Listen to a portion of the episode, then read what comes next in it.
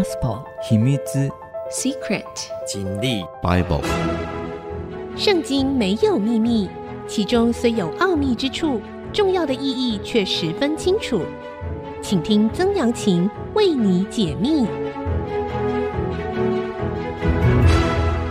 这里是 IC 之音主客广播 FM 九七点五，欢迎您收听《圣经没有秘密》，我是说书人曾阳晴。这个节目呢，同步在 Spotify。还有 Apple 的 Podcast、Google 的 Podcast 以及 KKBox 上架。如果您在 Podcast 收听，欢迎您按下订阅，就会每集收到我们的节目，收听非常方便。上一次的节目呢，说到了以色列国在君王时期，南北两国，北国老早就灭了，又过了将近一百四十年，这时候南国犹大国也来到了，最后一位君王叫西底家。啊，在那个年代有一个非常重要的先知，名字叫做耶利米啊，耶利米。那耶利米呢，这时候站出来对西底家说啊：“你要愿意臣服在这个呃巴比伦王尼布甲尼撒的手里面，因为这时候他是我的仆人。”啊，而这个仆人的意思呢，跟先前我们认知到的耶和华上帝使用先知来告知以色列人、告知犹大人说，你们要怎么样、怎么样做，那样子的先知作为神属灵的仆人是不大一样的。这时候的巴比伦王，他是被当作神审判的工具啊。那时候，上帝把。啊，他们能够认知到的全世界都交在什么？交在巴比伦王的手中。他说：“哪一国肯在这个巴比伦王的恶下，把你的景象放在他的恶底下，好像那个牛有没有那个耕种有一个恶啊，负恶啊，背在他身上的话，我就让他们仍在本地存留，得以耕种居住。”这是耶和华神说的啊。啊，但是这跟我们现代的。啊，这个呃，爱国主义或者是民族主义的国家制度，其实是相当冲突的一个观念。我们很多人是把国家当做他最高的一个价值标准啊，或者是所谓的民族主义吧，啊，呃，这个是相抵触的。耶利米这位先知，他传讲上帝的话，他说：“你们要投降，就是投降巴比伦的意思啊。”啊，那这个我我们这个就就会讲说他这个失败主义者啊。然后呢，这个耶利米就继续说道：“啊，他说我耶利米就照这一切的话，对犹大王西底家说，要把你的景象放在巴比伦王的轭下，服侍他和他的百姓，变得存活。你说这个我们怎么能相信呢？这是什么先知啊？对，没错，按照我们今天的价值观，对于国家这样子的概念的价值观，确实非常难。”接受这样子的先知的话语，你说这个怎么可能从上帝来的？但是上帝看事情，并不是从一个地区或者是部分的地区这样子的一个角度来看那种因果关系，而是他是把全世界或者全人类或者全民族放在一个人跟神之间的看整体结构性的关系。神想要提出一个全面的解决方案，但是人不愿意。顺从他，不愿意顺服他，以至于人一直用自己的方式，在一个小的层面上，不断的用自己的方式想要解决，用自己的方式，其实对上帝来讲，那就是罪，因为你不愿意走在上帝的公义正直的道路上面，是很容易出错的。然后呢，耶利米就继续说：“你和你的百姓为何要因刀剑、饥荒、瘟疫死亡呢？”正如耶和华论到不服侍巴比伦王的那国说的话呢？啊，他的意思说，如果你不服从、不投降了巴比伦王的话，那么犹大国最后的命运就是要因为刀剑、饥荒、瘟疫而死亡啊！他说：“你们，你不可听那些先知对你们所说的话啊！有一些假先知哦，那个时候冒上帝的名来传讲假的预言。”啊，为什么？因因为他只要讲国家主义、民族主义的，像这样子的个论调，他说是从天上来的，人很容易相信呐、因为大家认为上帝赞同我们的国家主义啊。可是如果你们整个国家都在犯罪的话，上帝不会同意你们的。然后呢，耶利米说：“你不要听那些假先知所说的话，他们会说什么呢？他们会说你们不至服侍巴比伦王，其实他们向你们说假预言。”耶利米很清楚、很明白的说，他们说的是假的预言。假的预言是谁说出来？是假先知说出来的。所以耶利米是绕着弯在说那些人是假的先知啊。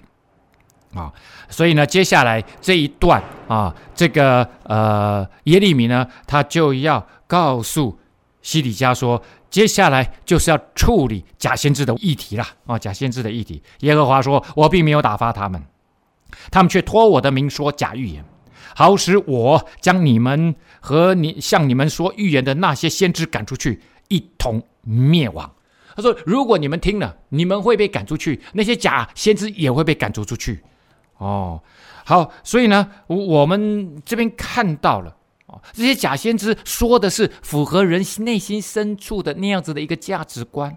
我们认为正确的事情，在上帝未必认为是正确的，甚至整个民族、整个国家认为是正确的事情，在上帝未必认为是正确的。啊，只有他是神，他是整体的，他是创造宇宙万物的神，他是从整体的来看这样子的一个。啊，这个国家的意义、人民的前途，可是你知道吗？现在多少的电影、文学啊、历史啊，我我们政治世界呈现的都是以国家之名、以民族之义，呃，来行事的。呃，这个这个普京，这个二二年二月份啊，这都是二嘛哈，啊，开战了。他是以大斯拉夫主义，他认为历史交给他的呃这个伟大的使命，就是要恢复大俄罗斯这样子的一个啊这个历史命定。大苏联啊，这样子的光荣哦，这个对对很多人，对俄罗斯的很多人来讲是哦，对呀，没错啊，这样很好啊。可是那可能不是上帝的心意呀，啊，然后他们就以此之名来攻打乌克兰啊，所以呢，国家民族已经被提高到一个制高点的价值跟意义。那你知道，当当你所有的事情能够为这个东西，它是最高的价值，你为它牺牲。那其实对上帝来讲是不对的，为什么？因为你把这个东西看作是你的神，你的上帝，啊，那那当你你把这个国家民族提高到最高位置的时候，就会产生对其他民族的歧视跟灭绝啊，啊，那所以呢，当我们看事情的时候啊，我们看的其实很多时候都不是整体。我我用我的角度来看的时候，我俄罗斯就可以去灭你的乌克兰。哦，那这样子呢？啊、其实对上帝来讲，这都是啊、堕落啊、都是没不不愿意跟随上帝的一个结果。我们都是看到部分啊、的一个元素，好像好像这边有一一个呃池子哈、那这个池子里面有放了很多球啊、那我我们只关心自己这个球哦。这个的利益关系，我们并不是像上帝看到的是整体的，他看到的就是相互之间的各样的关系。上帝要在中间寻求他的公义，他的呃这个呃呃呃这个正直啊、哦，像这样子的一个互相之间的撞击因果关系啊、哦，然后在这样子的矛盾冲突、恶性循环当中，上帝要找出一条最后的道路解决方案。啊，它跟我们人看到的视角是不一样。上帝看的是整体的啊，而我们人看到的是部分的啊，这样子的一个啊，这个我我们认为啦，我们符合我们自己自身利益的。你看现在的国际情势就是这样，每一个国家都在寻求他自己的自身利益，以至于所有的冲突都一而再、再而三的重演啊，人类相互攻打的好多的悲剧，就不断不断的在发生。好，那这个耶利米又继续说了，我又对祭司和这众民说，好了，跟西底家讲完了，他就跟祭司和众民，就大家来说了，哦，那这个耶和华如此说，你们不可听那先知对你们所说的预言啊，那你不要听那些假先知的预言，跟君王讲完了，跟祭司讲，跟祭司讲完了，跟大家说，众众众民说，他们说耶和华殿中的器皿快要从巴比伦带回来了，其实他们向你们说假预言，再一次。说这些 这些你听到的这些话，通通都是假预言。为什么？因为他们是假先知啊！啊，那之前巴比伦已经一次啊，把这个呃犹大国牵了一部分人走了啊，呃，这这这一部分人，包括后来在圣经当中写但以理书的但以理啊，他是第一批被掳走的。那个时候已经在把这个呃耶路撒冷还有圣殿里面的一些东西给掳走了，所以他这边就讲，已经有人在那边预言了，说啊，那那些第一批被掳走的东西会被归还，而且就在就在今日。那对于这样子的预言，耶利米又是怎么回应呢？我们休息一下，稍后再回到节目的现场。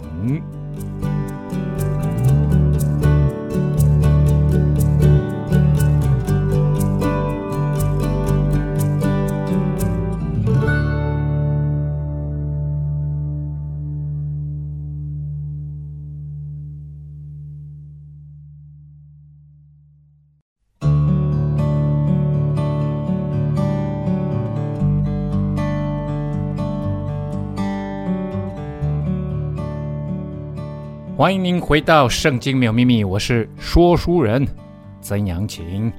刚刚讲到了啊，这个犹大国他们最后一位君王西底家的时候，耶利米做出了严正的预言啊，传讲上帝的话语。这个跟我们现在有点像啊，就是那些假先知啊啊，在散布什么？散布假消息啊，假的消息。OK。那这个消息呢，正确与否由上帝决定，上帝来的才是正确的消息啊。那上帝说出来的，他一定会应验啊。所以这就是这个验证什么叫做真先知、假先知啊，就是他所说的，到最后能不能应验，就知道了啊。这边呢讲到，我刚刚说了。这个耶利米对于这些先知，他怎么回应呢？他说：“不可听从他们，只管服侍巴比伦王，便得存活。”啊，我我已经讲过了哈，上帝是从全面的来探讨这个问题。这城何至变为荒场呢？你们为什么要把这个城搞到最后变成完全荒凉荒废呢？一这个意思就是说，你们会被征服。如果你们再不愿意投降的话。他们若果真是先知，有耶和华的话临到他们，让他们祈求万军之耶和华，使那在耶和华殿中和犹大王宫内，并耶路撒冷剩下的器皿，不被带到巴比伦去。耶利米说：“我也很想他们所说的是真的啊！啊，你不要以为我真的很想要大家投降啊！那这这边就很奇怪了，先知也想要继续让犹大国。”存留下来，也让犹大王不要跟巴比伦王投降，也希望那一些呃圣殿里面的器皿真的能够带回来，就在这两年内。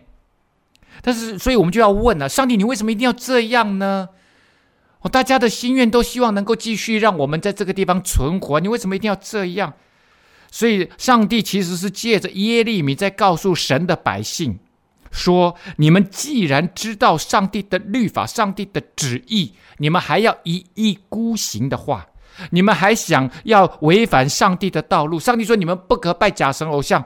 你看看后来这么多犹大的王君王，我我不要讲以这个北国以色列，北国以色列是从头到尾通通都在拜假神偶像。从第一个君王啊耶罗波安到最后一个君王何西亚，通通都在拜假神偶像，那那就不要讲了，那这老早就被灭了。那这个呃犹大国呃有一半以上的君王还是好君王，还是愿意跟随上帝的。他说：“你们后来这几个啊，当然呢，呃，从马拿西开始，从西西家的儿子马拿西开始，一直到最后这六七五五六位六七位都乱搞哦，越越来越糟。上帝已经一而再再而三的差派先知来你们当中。”跟你们说不能这样做，不能那样做啊！你们就是不听，就一定要违反上帝的道路。那第一个，你们选择自己的道路，那你们就为自己的选择付上代价。只是上帝让你比较早知道你的代价是什么，你的代价就是你必须被巴比伦灭，然后你被巴比伦迁到很远的地方去，然后你被巴比伦殖民、剥削、压榨。啊啊！第二个呢？神借着惩罚来管教以色列人，以色列人不是会全部被灭掉了。这些犹大人他们会被掳到远方去，然后过了七十年，上帝借着先知说：“你们会被再带回来。”啊，那让你们有机会可以回转。为什么上帝一定要存留他们？因为这是上帝跟他们的祖先亚伯拉罕所立的约。那一位信心之父所立的约，上帝不会违反他自己的约。他这个约定，他叫 covenant，盟约，一旦立下了，他就一定不会改变。为什么？因为这是上帝自己的属性。上帝他是从永恒到永恒的上帝。上帝在回答摩西问他说：“你说要我带以色列人出埃及？那时候是出埃及的事情哈，那已经是一千五百年前的事情了。好，那你你要我带他们出埃及？”那我我要告诉他们说，你是哪一位神啊？那上帝就跟他讲说：“I am who I am，我是自有永有的神，我是自己产生自己的。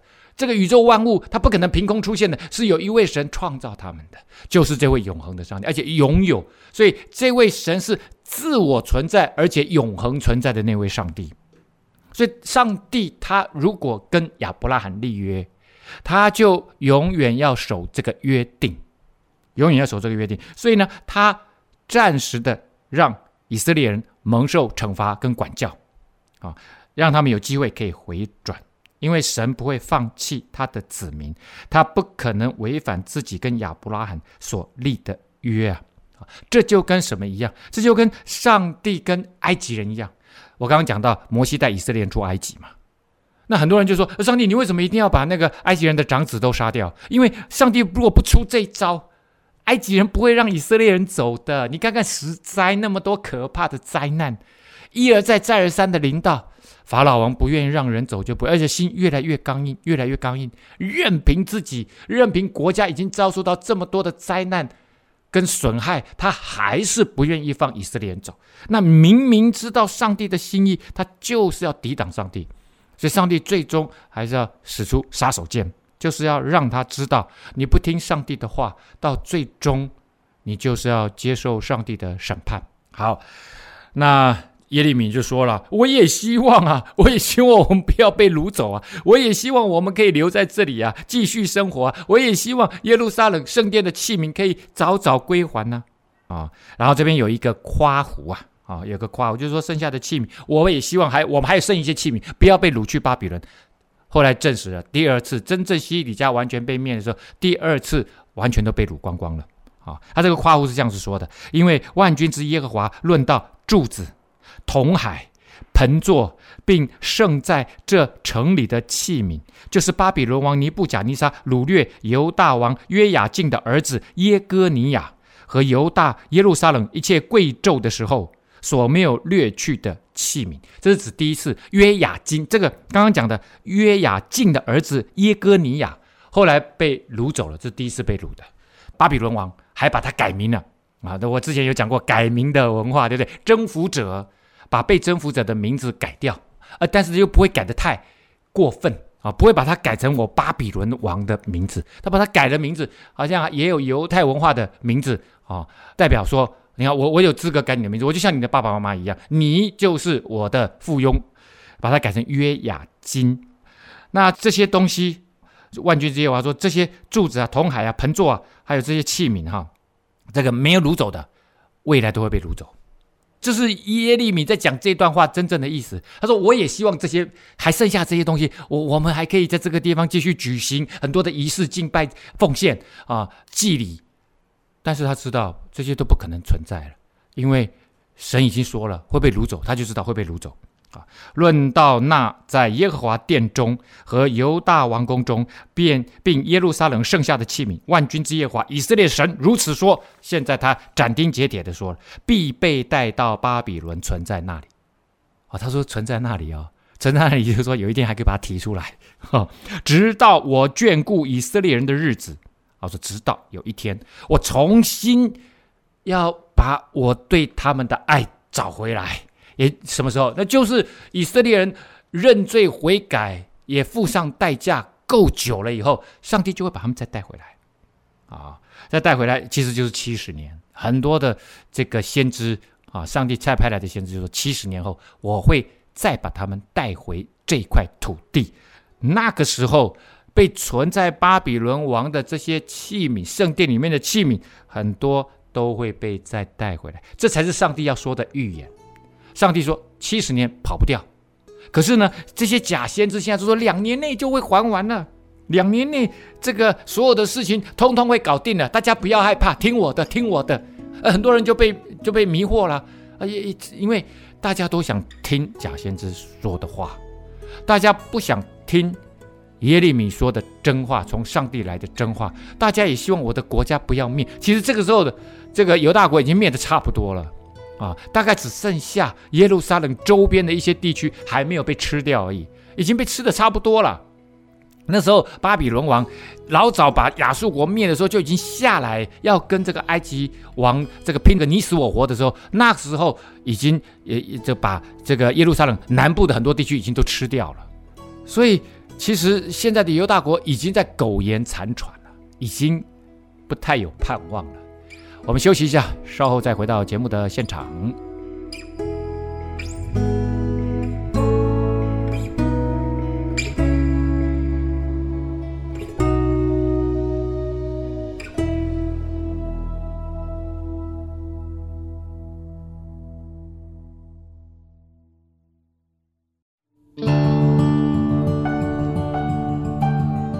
欢迎您回到《圣经没有秘密》，我是说书人曾阳晴。好的，那我们现在就要来探讨，其实犹大国现在已经这么破败了，差不多已经没有希望了。为什么假先知还敢做这样子的预言，而且人民愿意听他的话啊？那我们就来看看哈，当年呢，就是犹大王西底家登基第四年五月。畸变人亚朔的儿子先知哈拿尼亚，在耶和华的殿中，当着祭司和众民对我说：“对我这这，因为这这个，我现在用的都是耶利米书这个先知书里面的这个话语，所以呢，耶利米就说那一位先知啊，哈拿尼亚对我说：好，现在这个年份很重要，犹大王西底家登基第四年，大概是 B.C. 五九三年八月到。”九月之间，啊，到九月之间，第四年五月就差不多，呃，我们现在 B.C. 五九三，呃，八到九月之间，啊，八到九月之间。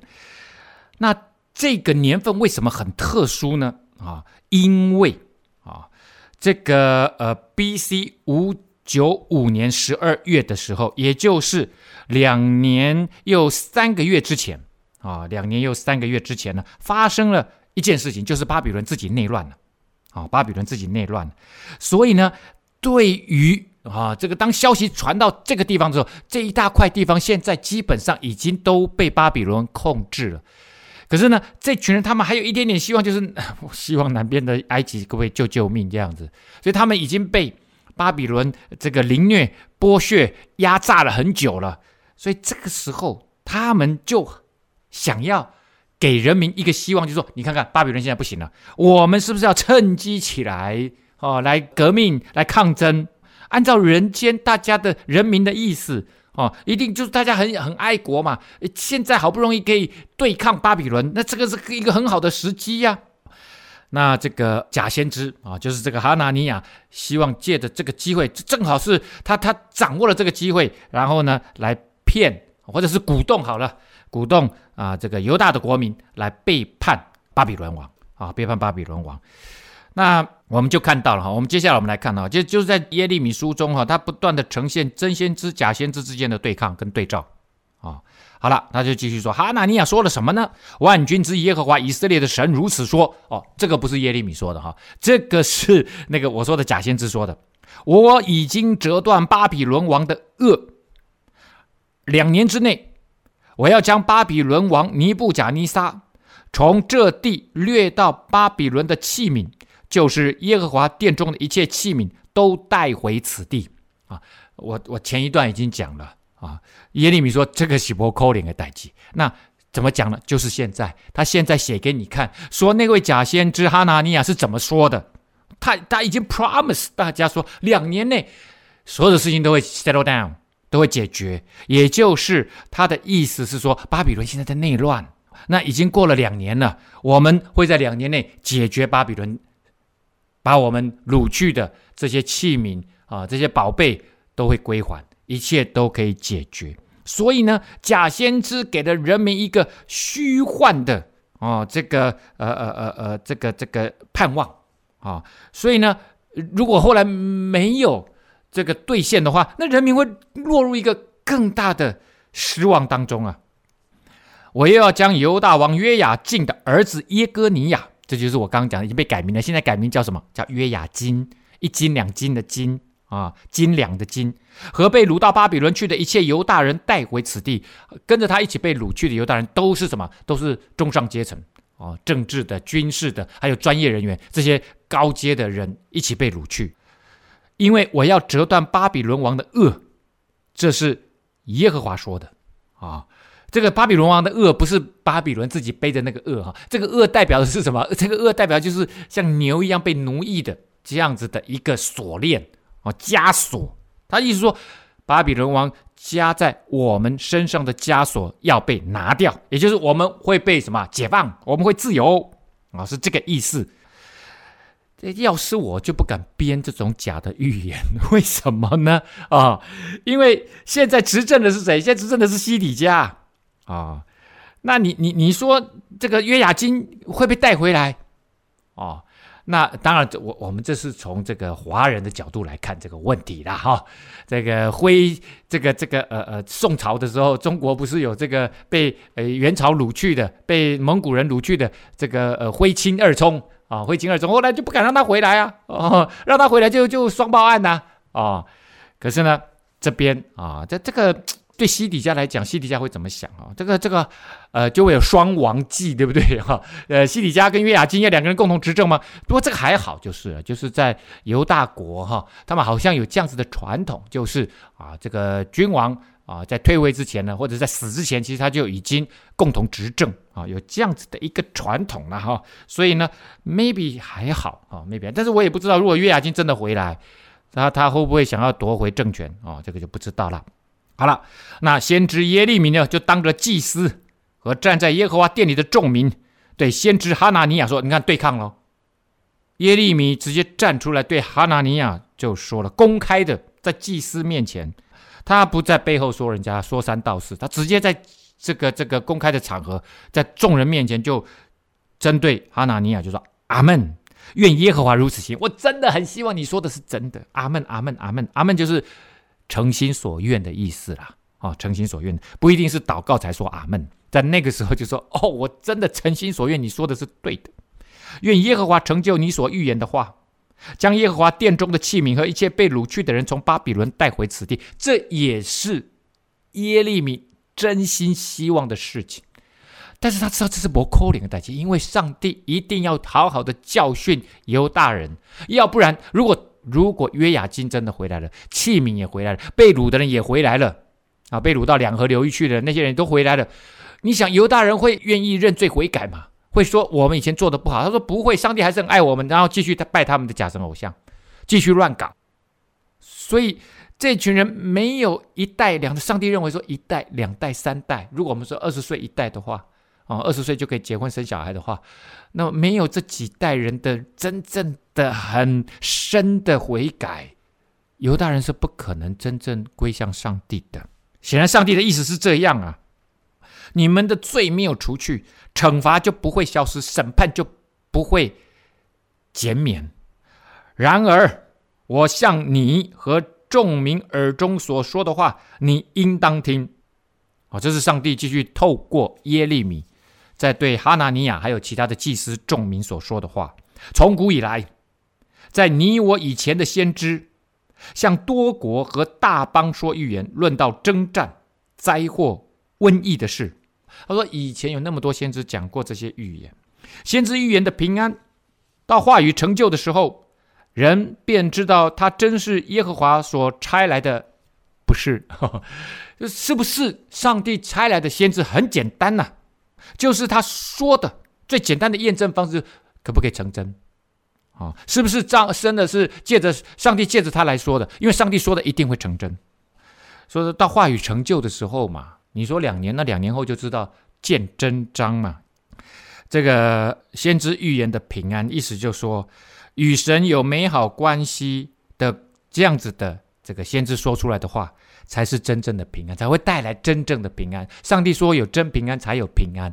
上帝没有说有平安，你哈拿尼亚随便乱说，说巴比伦会衰弱，然后东西会还给你，人都会回来，这样子的平安是假的，是虚假的盼望。结果呢，耶利米说完这些话，先知哈拿尼亚就冲过来哦，将先知耶利米颈项上的轭取下来，给他折断。为什么这个时候突然哎，怎么出现这个啊？其实是在呃之前我们有说过啊，之前的这个里面有讲到说，先知耶利米在跟犹大国西底家宣讲上帝话语的时候，上帝要他先用绳索与轭加在自己的颈项上，去跟西底家。来传讲上帝的话，这是上帝借着耶利米。上帝有些时候真的会这样，叫先知做行动剧，哦，做行动剧。现在是身上被绑着，然后还带着轭，就是代表以色列人必成为奴仆，被掳走。上帝解放以色列人出埃及记的时候，可是呢，呃，上帝解放了他们，但是他们现在不走上帝的路，不走上帝的路，重新又被奴役了。啊！上帝把他们从埃及被奴役的地方带出来，可是他们不走上帝的路，现在又重新被奴役了。所以呢，结局就是这样子。我们休息一下，稍后再回到节目的现场。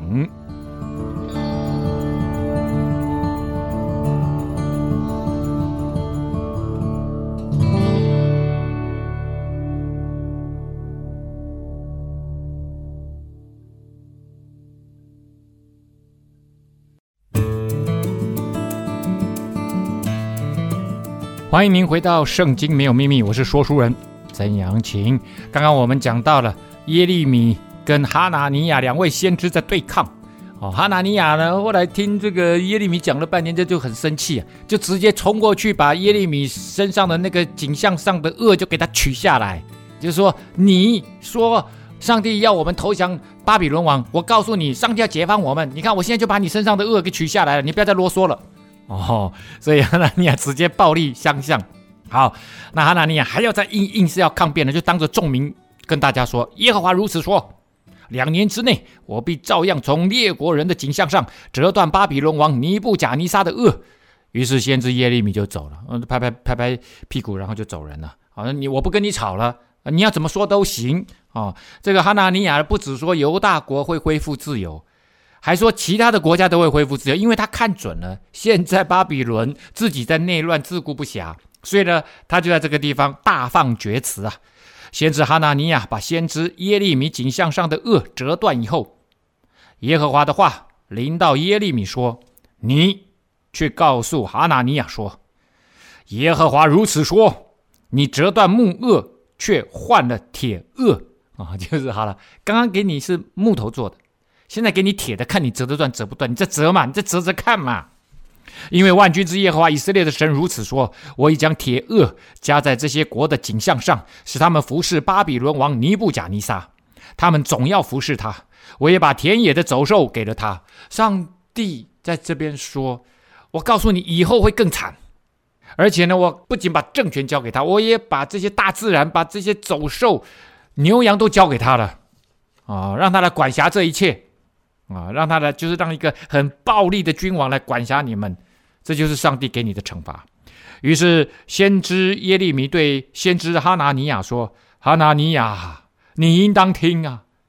耶和华并没有差遣你，你竟使这百姓倚靠谎言，信靠一个你编出来的虚假的盼望。神要守护他自己的真理，他自己话语的真实性，所以上帝绝对不可能。”这个呃，不管这件事情的，所以耶和华如此说：看哪，我要叫你去世，你今年必死，因为你向耶和华说了叛逆的话。哎，这个很不容易哦，直接说你会死，那不是我自己去杀死你，自己会死哦。哇，那这个是很大胆的预言，而且是今年哦。这样，先知哈拿尼亚当年七月间就死了，只过两个月，刚刚是五月，现在是七月哦，只过两个月就死了，所以哇。我相信，当哈拿尼亚死的时候，大家一定会非常震惊。哎呦，耶利米说的话才是真的吧？因为他应验了嘛。当犹大王约西亚之子约雅敬的时候，耶和华的话临到耶利米说：“哎，这时候怎么？我我们知道犹大国的最后一任敬虔的君王就是约西亚。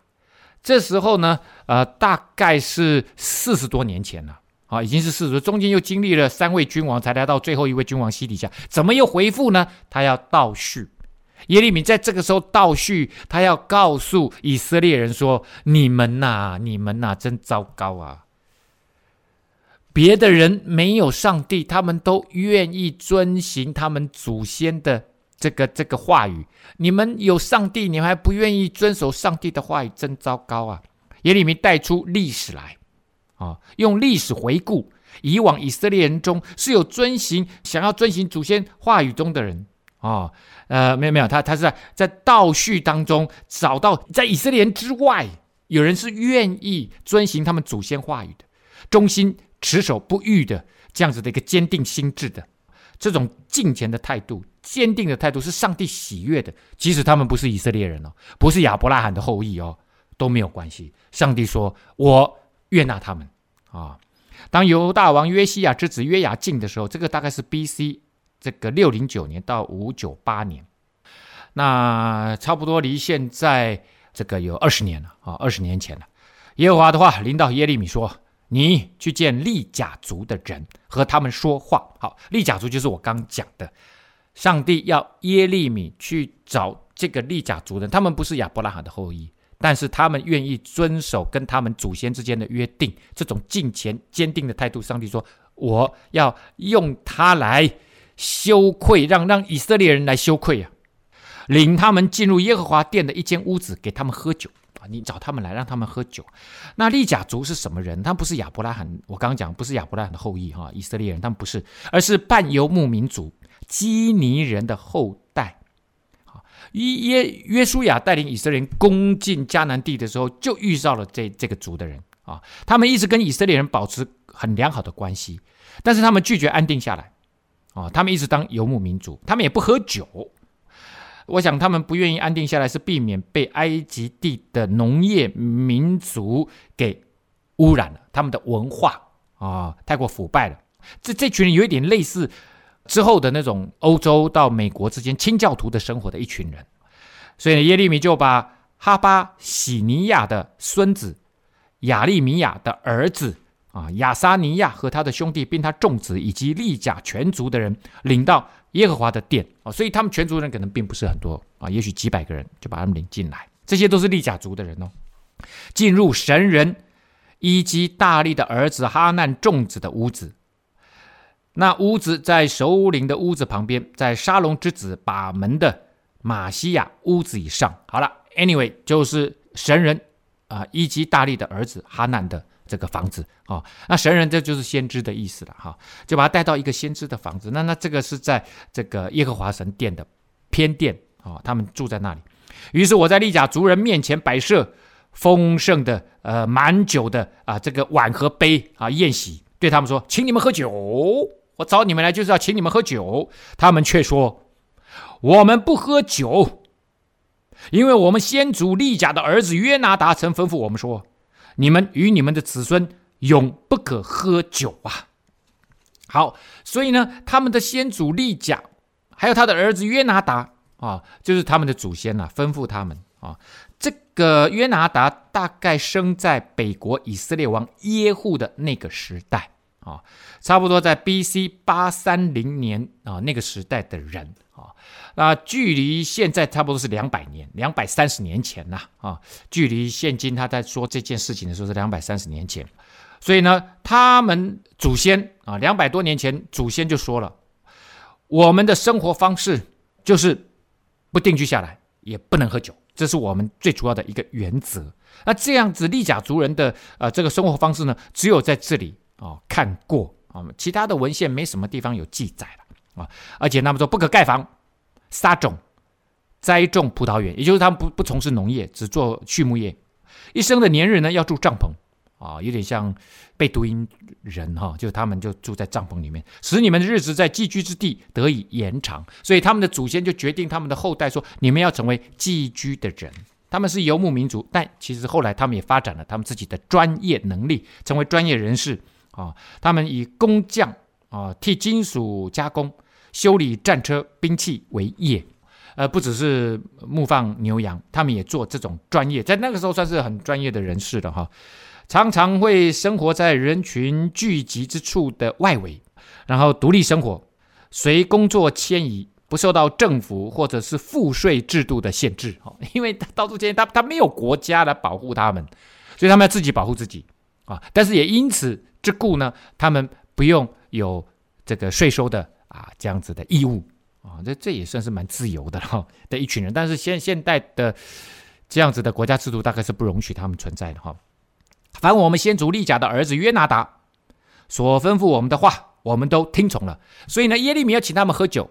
吃吃大餐，他们说啊，吃大餐可以，但是喝酒 no 啊，say no。他说为什么？因为我们跟我们的先祖立定心志，立了这个约，我们和我们的妻子儿女一生的年日都不喝酒。而且他们说，我们都听从了，我们祖先跟我们说的话，我们都听从了。而且我们也不盖房子居住，也没有葡萄园，也没有田地，也没有种子，但住在帐篷里。听从我们先祖约拿达的话，照他所吩咐我们的去行啊。好，那耶利米呢，把他们带到圣殿的偏殿，啊，跟他们请他们吃饭喝酒，然后他们回答耶利米说：“我们坚守跟祖先之间的约定。”好，这件事情到这里，究竟耶利米顺从上帝的话，把这群人带到这里来吃饭喝酒。然后他们回答：“究竟上帝想要说什么啊？今天来不及跟大家说了，下次再跟大家分解。上帝借着利甲族要跟以色列人说什么话呢？啊，这个今天节目到这个地方告一个段落了。圣经没有秘密，我们下次再会。